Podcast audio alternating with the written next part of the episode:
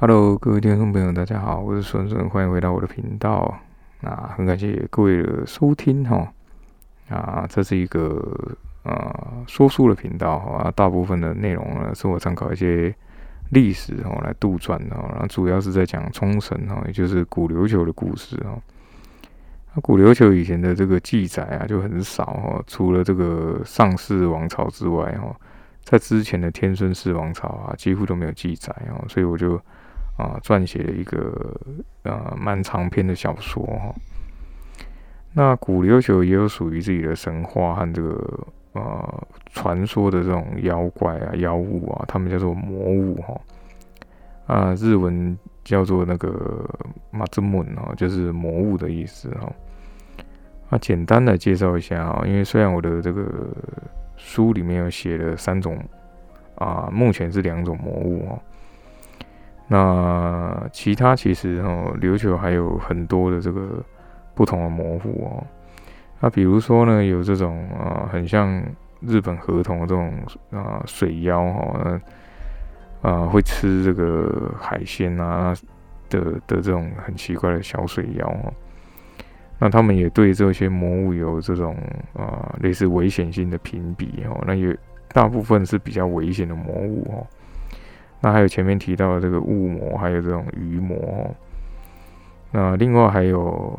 饭勺哈，饭勺也会变成很奇怪的魔物哦，啊，没有什么危险性哦，就是一些恶作剧的小妖怪哈。那还有这种呃类似树妖的这种很很恐怖的魔物哦，那危险性就很高哈。那他们针对这种啊魔物的东西啊，他们都认为说是一些比如说怨念啊，或者是。啊，死去之人啊，甚至是一些啊动物啊或物品哦所变成的哦。那目前冲绳老一辈的应该都还会知道哦，不过年轻一辈的哈，因为被这个日本文化的影响嘛，所以日本的一些神话啊或者是这种啊鬼怪故事啊，其实也有传进这个冲绳里面哦。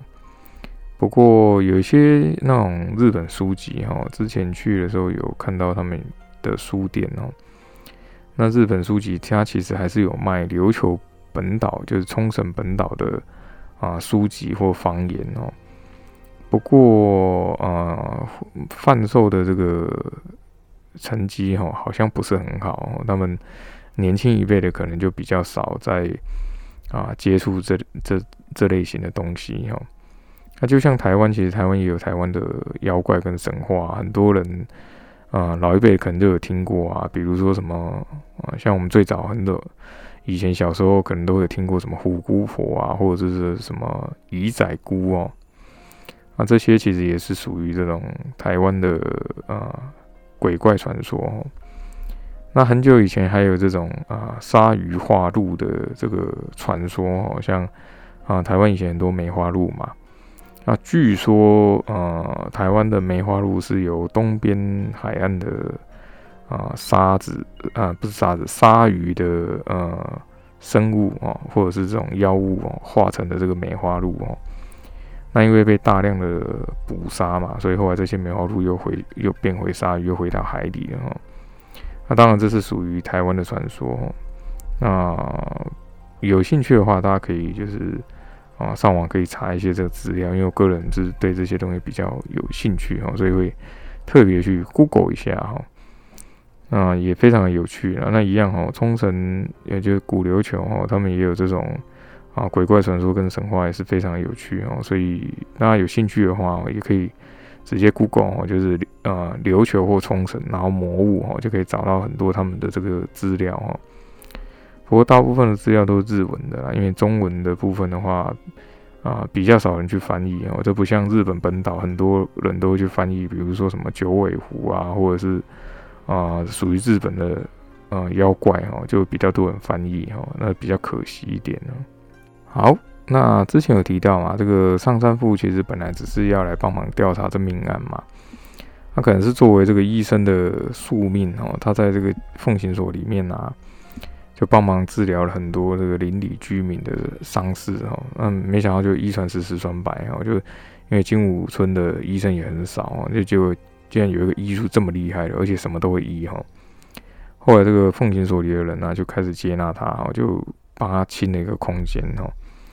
他想不到呢，外面就大排长龙哦，就以前奉行所人来的人都是那种类似报案啊，或者是那种抱怨什么之类的哦。那这时候大部分都是来看医生的哈。那其实就很奇怪啊，那大大家其实也对这个居民很好哈，所以反而又开始，反而就大家起身都来帮他啊，类似这种帮他挂号啊，哈，或者是这种帮他这个啊抓药啊这样子哈。那这个中山金跟博村呢，其实就蛮无言哈。不过因为是帮忙这个金武村的居民嘛，所以他们也没有多讲什么哈。那中山靖把这个清源玄带回奉行所之后啊，那个清泉木一看到就开始在那边哭哈。不过他看起来又是那种之前啊降神一样的哈，就虚弱哈。那上山父也替他把脉，就跟他讲说，这个是精力消耗过度哈，中气衰弱，休息一下，喝点补药应该就好了哈。所以他就比较放心哦。那。秦月月跟在后面哦，他就看到哎，有另外一个助女啊，他就跟他讲说，哎，我叫秦月月哦，是他的朋友哦。那清泉木就觉得很奇怪，哎，怎么忽然又多了个朋友，而且是这个文泽君的弟子哦，跟之前那个马元比是一样的，不过他看起来比较好相处哦，所以他就说啊，我叫这个清泉木哦，也是他的朋友哦。啊，因为秦月月跟他们都一样很单纯嘛，就说啊那我们也是。好朋友，就发现啊清泉木本来很担心哦，因为之前那个马云比态度很差哈。那看到这个人，那跟也也是很单纯哦，就也也也说，嗯，那我们就当朋友这样哦，就两个就忽然变得很好哦。中山靖这时候就去看这个博村人嘛，那博村人看到他就想要下床啊，中山靖就赶快把他就刚安抚他，就说没关系，你坐着就好了哈。那他就。拿了个这个桌上的茶给他哈，中山就问他说：“那怎么忽然那么惨哦？”啊，博顺人说：“啊，说来话长哦，啊，本来啊，我收到你的信啊，要去啊取这个刀哈，要送去给你哦。啊，可是呢，刚出金武没多久哈，就遇到这个啊助女被鱼魔攻击哈。”那钟生进就很惊讶，说：“哎，怎么会这么巧？”啊，博顺就说：“啊，如果不是这么巧的话，可能那个助女也会死哈，因为现场就好几个都都死了哈。”啊，中山靖这时候就更惊讶了，因为如果助女死在这个琉球本岛，那就事情就会变得很大条哈。博顺人这时候就稍微简单一下，就简单的说明了一下啊，当初的遭遇哦，那怎么受伤的什么的。那中山靖听了就很紧张哈，就说啊，早知道就不要给你发信了哈。不过博生人反而就跟他讲说哈，啊，如果不是这样子哈，如果不是你送信来，我去拿刀哈，那这个助女一定会一定会死哈。那中山靖想一想，我就觉得啊，可能这就是命运嘛，我就而且运气也很好哈。不过呢，他不顺人这时候就想到那把刀哈，就问这个中山靖说，啊，这把刀怎么回事啊？为什么可以？砍中这个鱼魔啊啊！可是他们的刀都不行哦。中山靖就把这个桌上的刀拿起来哦，那想了一下，还是跟他讲哦，他就说这是啊日曜石的刀哈。那博生人就很惊讶，他就说：“哎，这是这不是很稀有嘛？因为这个石头是神树底下石头嘛，非常稀有哦。”那中山靖也知道说啊，这个东西非常稀有。可是呢，他又不好去讲说，哎，其实当初是他偷了这把刀哈啊，后来要还回去的时候，那一那一家人已经不见了哈，所以他也讲不出口哈。嗯，福顺人毕竟很了解他哈，他知道他有隐情，他就啊直接就接话，他就说啊没关系哈，反正不管怎么样，这把刀就救了我们嘛哈。那中山靖就说这个啊。本来啊，这把刀就是要来除魔。那博顺人这时候才想起来，啊，那当初你要拿这把刀，那也是要去啊杀这个魔物啊。啊，中山靖这时候才跟他讲说这个雾魔的事情哦，就是在琉球王国这个王宫那边有出现雾魔，而且还跟他讲了这个白川氏来攻击、来进攻的事情哦。啊，博顺人没想到这么短的时间。那大家注意哈，因为虽然说是战争哦，可是因为琉球王国以前的人呃人民也不多嘛，那战争其实都很快就结束了哈，所以可能也不会有那种这种好几天的战争哦，不会，可能就几天就结束了哈。那波士人这时候很惊讶哦，因为想不到这么短时间就有发生战争哦。那他们在金武村完全都没有想到，都没有发现哦。波斯人这时候对这个白川氏就很无言哦，因为现在其实都很和平嘛，他们为什么会想要打仗啊？那中山君就说：“呃，其实哦。”就可能还会有下一次哈，因为啊，白川氏这时候已经被放回去了嘛。可是白川氏基本上哦，还是会想要打仗哦。那博森人也有想到哦，因为这个很多书上都会写到白川氏哦，就是啊金头发，然后很高大，跟琉球是琉球的其他的族人都不太一样哦。那波森人就问这个中山靖说：“那这个暗示？”安史大人哦，那怎么打算哦？那中山君就说啊，这个白川氏哈，基本上应该是一定会再来哦。那这个安史哈，有请我们哦，有做好准备哦，我们可能也要上战场哦。啊，不过他最后还是跟他讲说啊，不用担心哦，就啊，你好好养伤哦。那他出门的时候呢，又看到另外一个助女哦，就走进来哦，那就是马元笔哦啊。因为中山靖不认识嘛，然后他就问他说：“啊，请问这个助女是哪一位哦？”那大唐的几个公呃奉行所的人员呢，就赶快跟他讲说：“啊，这个所长啊，这位就是啊马元笔啊，也是助女大人哦，啊他是来除魔的哈。”他旁边的这个上山夫啊，他就嘴嘴巴不饶人哦，他就是说啊，不过魔物就被你们除了啊，他根本就是来这边散步的哦。马元比听到的时候就非常生气哦，他就说：“是谁把这个魔物给除掉了？”中山靖看到这个这一位助女哦，这个气场跟其他这个新元玄、清月等等都不太一样哦，有一种傲气哈啊，一时之间这个话我就讲不出来哦。那马元比就更生气了，他就说：“啊，你们都没有符咒，也没有法术啊，怎么可能可以除魔？”那张三夫这时候还在替人家治病嘛，在治这个扭伤，然后这个有个有个病人扭伤了哈，就是手还在脱落脱臼在他手上这样子。他又说是这个王成来的助女哈。那马元笔呢，就第一时间就想到说这个叶双鬼跟叶川奈哦，毕竟他们两个也比较本事哈。可是就把那个秦月夜排除在外面哦，因为他其实哈从心里又看不起这个少一根筋啊，没有这种。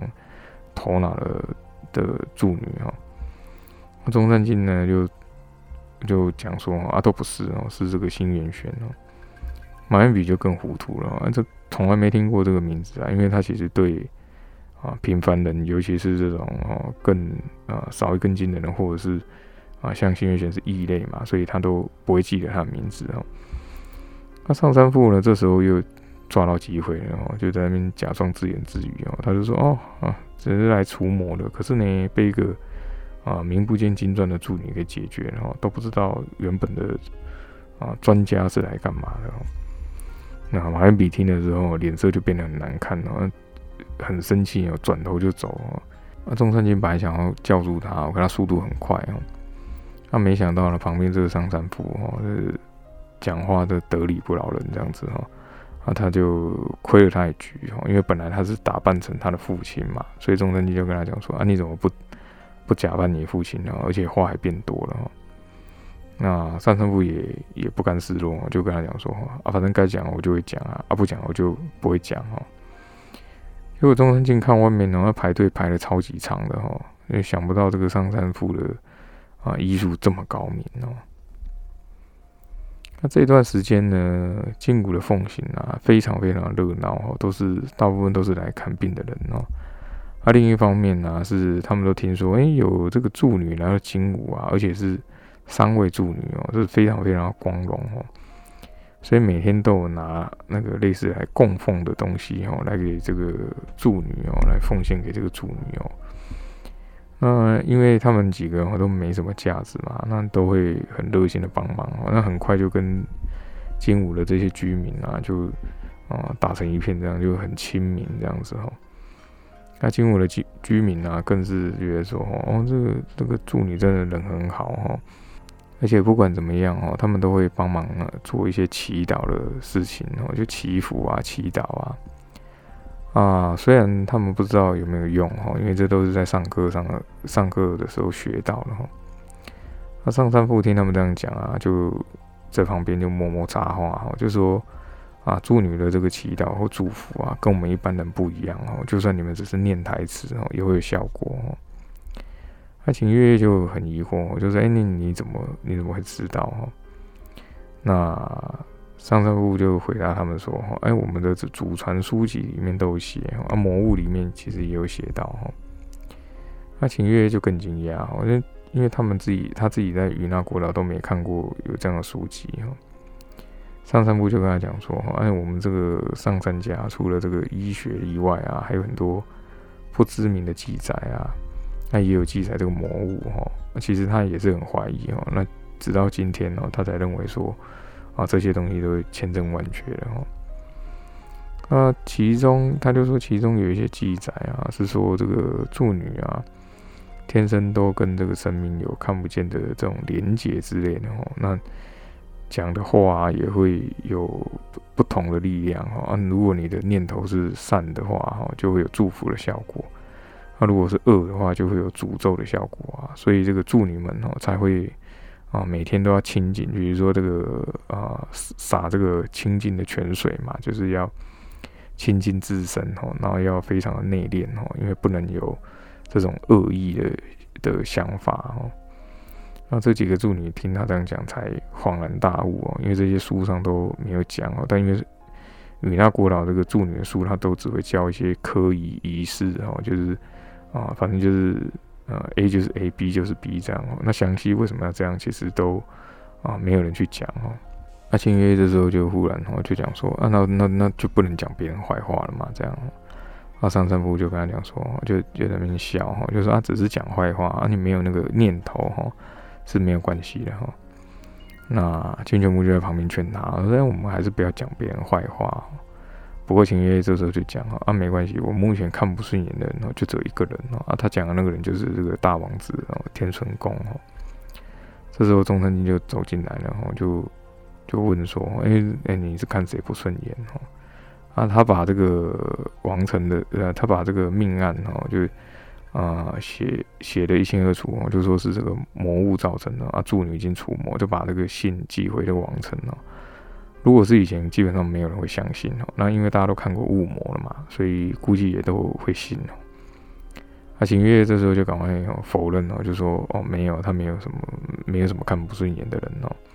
因为啊，他看不顺眼的人是这个大王子哦，就天顺宫哦。如果哦被发现了哈，搞不好这个文德军也会有麻烦哦。那伯顺呢，这时候就从后面啊一拐一拐走出来，然后清泉木就把他。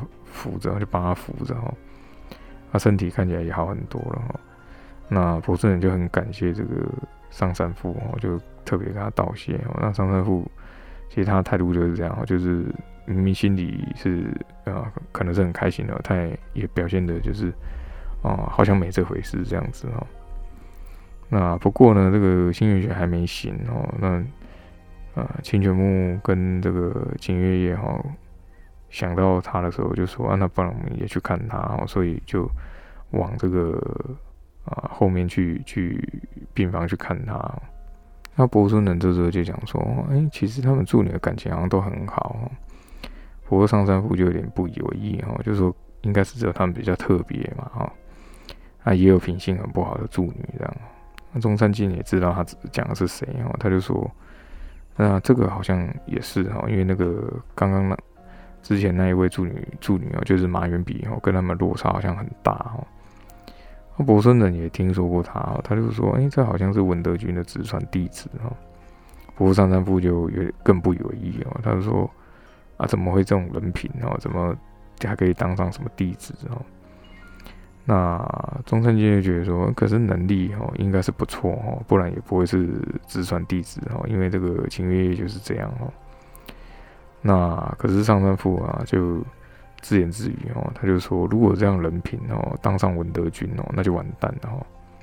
那波村人就很惊讶，他就说：“诶，什么什么意思啊？”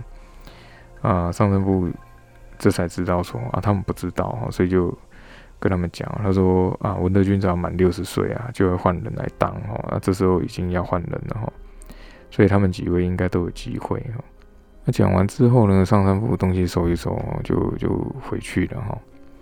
那等他一回去啊，波村人就问这个中山靖说：“那你怎么看这个人哦？”他讲的就是上山富哦。那中山靖呢就回答说：“嗯，好坏哦还不确定哦，可是医术哦真的非常的高明哦。”那波村人也是认同哦。不过中山靖又另外又讲哦，那至少啊他医术高明又帮那么多人哦，那应该不是坏人哦。那秦月夜跟跟这个清泉木一到新月玄休息的房间的时候啊，就听到他在这种呻吟声哦，就好像很痛的呻吟声哦，啊，想不到他已经醒了哈，所以他们两个就赶快冲进这个房间，然后发现他在那边挣扎的要坐起来哈。那秦月夜本来要去扶他，那清泉木赶快就提醒他，他说他现在就是全身都会痛，哦那不要不要碰他哦。那秦月就就说啊，这还以为你会死掉。那清泉木就跟他讲说啊，这只是那个降神哦，他不会死的哈。虽然他心里也是很担心哦。那秦月才知道说哦，原来啊，新新月玄会这个降神哦，怎么他第一次听到哈？那因为他也是在这个书上才看过，也没有亲眼看过，所以他就觉得这个啊，新月玄很厉害哦。可是新月玄这时候是那种。哑巴吃黄连，因为他全身都痛哦，然后也讲不出什么话，他就看他们两个自己一直在那边聊天，然后没想到他昏迷的这段时间，哎，他们两个也变成好朋友了，而且聊得很起劲，然后忘记自己还躺在床上哦，啊，这这时候还挤出几个字，然后说，哎，他口很渴哦，那他们就赶快帮他这个喂喂他一点这个水哦，啊，新月泉后来就很虚弱，就问说，啊，那个魔物怎么回事哦？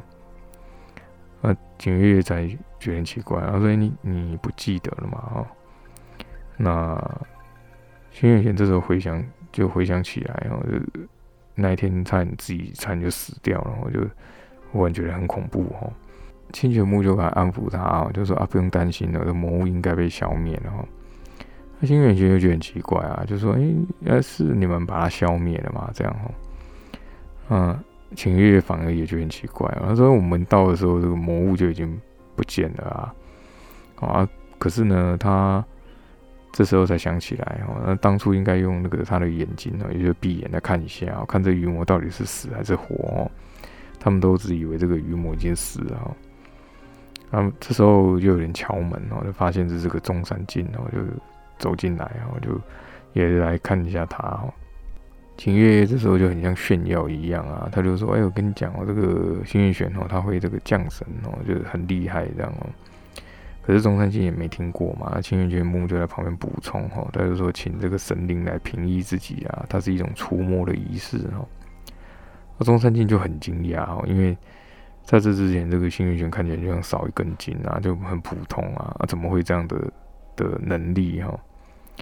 那中山就问他说：“那鱼魔就应该是被你除掉了。”可是新月玄完全不记得哦。那清泉木就补充说：“那这个降神好像会失去意识啊，自己做了什么其实啊不太知道。”中山信想了一下，就发想起那一天救到这个幸运玄的时候啊，他手上其实都是绿色的这个体液哈，就绿色的液体哈，他身上也有啊。博村人说那个是鱼魔的血哦。所以估计啊，如果就算没有杀了他，可能也是重创了他。那现场也没有发现鱼魔，那可能哈，你应该是真的把他给除了哈。再加上啊，这几天这么这么多天以来啊，都没有被害者啊，所以应该是被消灭了。那秦月月就很兴奋了，他说他真的真的很厉害哦。那清泉木也也很高高兴哦。那新月玄这时候就觉得说啊，那我这样痛哦，应该也很值得了哈。那他好像想起了什么，他就在那边找东西哦。那秦月就从这个袖中拿出那个锦囊哦，他就说：“哎，你是不是在找这个哦？”那新月玄就拿过来哦，就把里面的这个纸条拿出来哦，在那边看了老半天哦。那金金卷木跟秦月就凑上去看哈，他就说：“哎，你干嘛一直要找这张白纸哦？”那新月玄就反问他们说：“你确定它是白纸吗？”那两人就很奇怪哦，就是那明明就是白纸啊，为什么要特别确认哦？那新月玄这时候就有点沉默了，然后就不知道该怎么样讲哦。那他就慢慢就就就跟他们两个讲说：“哎，这个是。”啊，文德军大人给我的哈，那就给他一个锦囊，说是危险的时候可以打开哈。他想不到里面是白纸哦，他想破头哦，都不知道是什么意思啊，还以为上面可能会有什么暗号哦，可是什么都没有哦。啊，中山靖看到这里的时候啊，他就心里就有点不太好的想法哦，可是也不太方便说哦，因为他们三个都很单纯哦。那他也把这个纸又拿过来稍微观察一下，那确认是就一张白纸哦。那新月学就把这个白纸收回这个锦囊里面哦。他就说：“那不然哦，啊，我回去之后我们再来这个请教啊文德军大人看是怎么样哦。”那就在这个时候，外面就传来哦很多人的那个声音哦，就说：“哎，这个少主怎么来了？”哦。啊，中山靖一转头就看到这个玉成未来，我就直接这样走进这个房间哦。那后面这个风岛啊，跟其他人还想要多讲一些什么，那中山靖就示意他们哦，没关系哦，就让他进来哦，因为他们都认识哦。那玉成未来也不管其他人哦，就直接走到这个幸运泉旁边哦，就问他说：“你没事没事吗？”这样哈，阿轩辕泉就摇头，就说：“啊，我没事哦。”可是他就很虚弱啊，他就问他说：“哎，你你去了哪里呀？”其实，哦，就后来就讲不下去，然后今天他就很难过哦。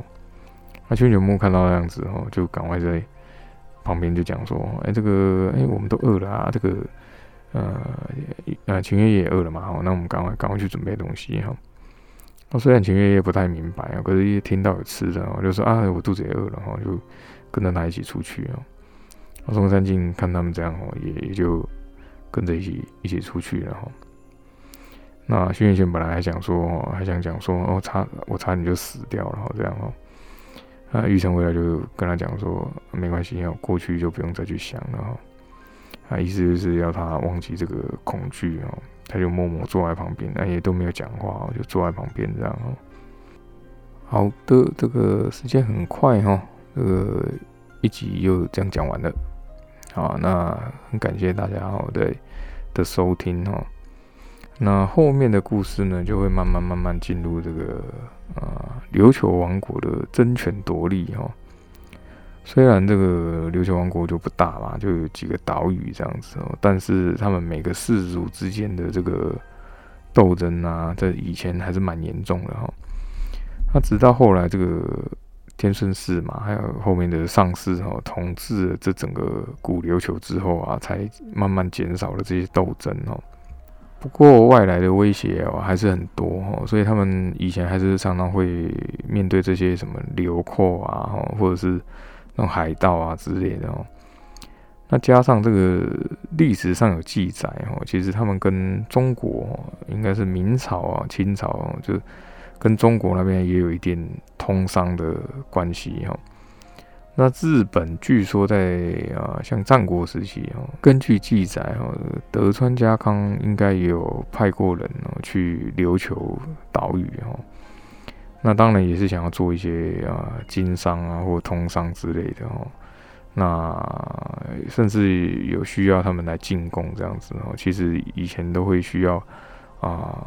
别的这个国家来进贡嘛，哈。那根据记录来讲啊，当初的这个琉球王国其实是很不喜欢跟其他的呃国家或其他的一些就外族的人，他们其实是比较排斥的哦。这个记载上面有这样的说明哦，所以后来呢，啊，琉球也有被被攻打、被占领哦。那这又是他们的后比较后来的一些历史故事啊，大家有兴趣的话，可以也可以 Google 一下，或者是去这个书店买一些，比如说啊啊，它的历史啊，琉球的一些历史其实有被并到这个日本的历史里面哈，所以你如果买历史日本的历史书，其实也会有记载这个琉球的故事哈。当然琉球也有啊，冲绳啊，现在叫冲绳也有他自己的一些啊历史书哈，那只是说比较少，尤其是翻成中文的可能会更少一点哦。大家有兴趣的话，还是可以找一下哈。好，今天我们就讲到这里哦，非常感谢你的收听，嗯，我是孙顺，我们下一期再见，拜拜。